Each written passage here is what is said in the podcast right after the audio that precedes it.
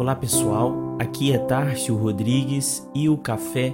com o Espiritismo de hoje é sobre o livro Perante Jesus, capítulo 4, intitulado Remuneração Espiritual, psicografia de Francisco Cândido Xavier, onde Emmanuel nos diz: Além do salário amoedado, o trabalho se faz invariavelmente seguido de remuneração espiritual respectiva, da qual salientamos alguns dos itens mais significativos. Acende a luz da experiência, ensina-nos a conhecer as dificuldades e problemas do próximo, induzindo-nos, por isso mesmo, a respeitá-lo. Promove a autoeducação, desenvolve a criatividade e a noção de valor do tempo, imuniza contra os perigos da aventura e do tédio, estabelece apreço em nossa área de ação, dilata o entendimento, amplia-nos o campo das relações afetivas, atrai simpatia e colaboração, extingue a pouco e pouco as tendências inferiores que ainda não estejamos trazendo de existências passadas. Quando o trabalho, no entanto, se transforma em prazer de servir, surge o ponto mais importante da remuneração espiritual. Toda vez que a justiça divina nos procura no endereço exato para execução das sentenças que lavramos contra nós próprios, segundo as leis de causa e efeito, se nos encontra em serviço ao próximo, manda a divina misericórdia que a execução seja suspensa por tempo indeterminado. E quando ocorre, em momento oportuno, o nosso contato indispensável com os mecanismos da justiça terrena,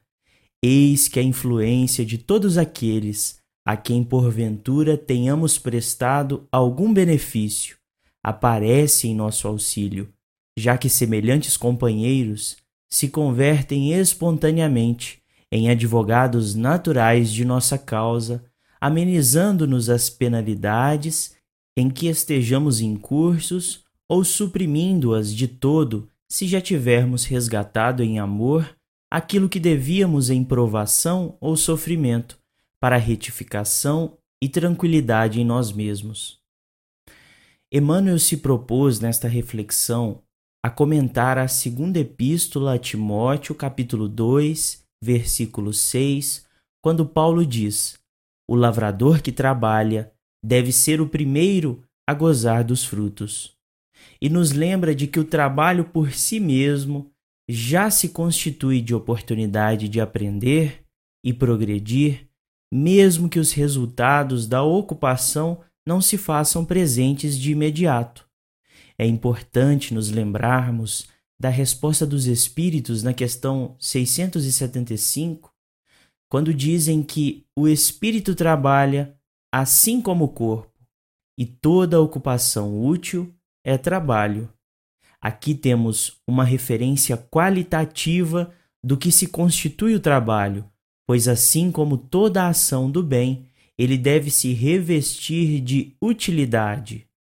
Por isso que o ócio e a desocupação são contraproducentes para o espírito, pois além de se oporem ao progresso, incorrem os indivíduos enquanto ociosos na avaliação depreciativa de si mesmos.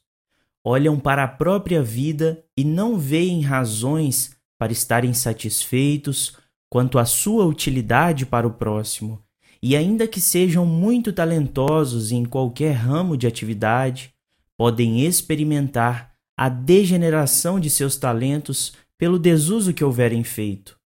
Lembremos-nos de que o trabalho não se circunscreve ao círculo profissional e, ainda que a ocupação não seja paga com moeda, pode se constituir de sustentáculo para a ordem e o progresso social Basta nos lembrarmos de tantos que cooperaram com a formação de nosso caráter, para o alimento de nosso espírito e a preservação dos valores que podem até mesmo ter nos impedido de desertar das tarefas e da vida. ainda que anônimos ou não remunerados, valorizemos os trabalhadores de todas as épocas e de todas as searas do bem, que guardaram a vida para que ela pudesse seguir o seu curso de progresso e perpetuidade.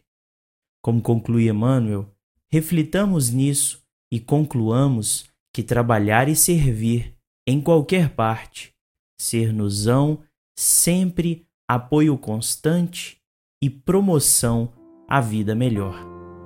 Fiquem com Deus e até o próximo episódio do Café com o Espiritismo.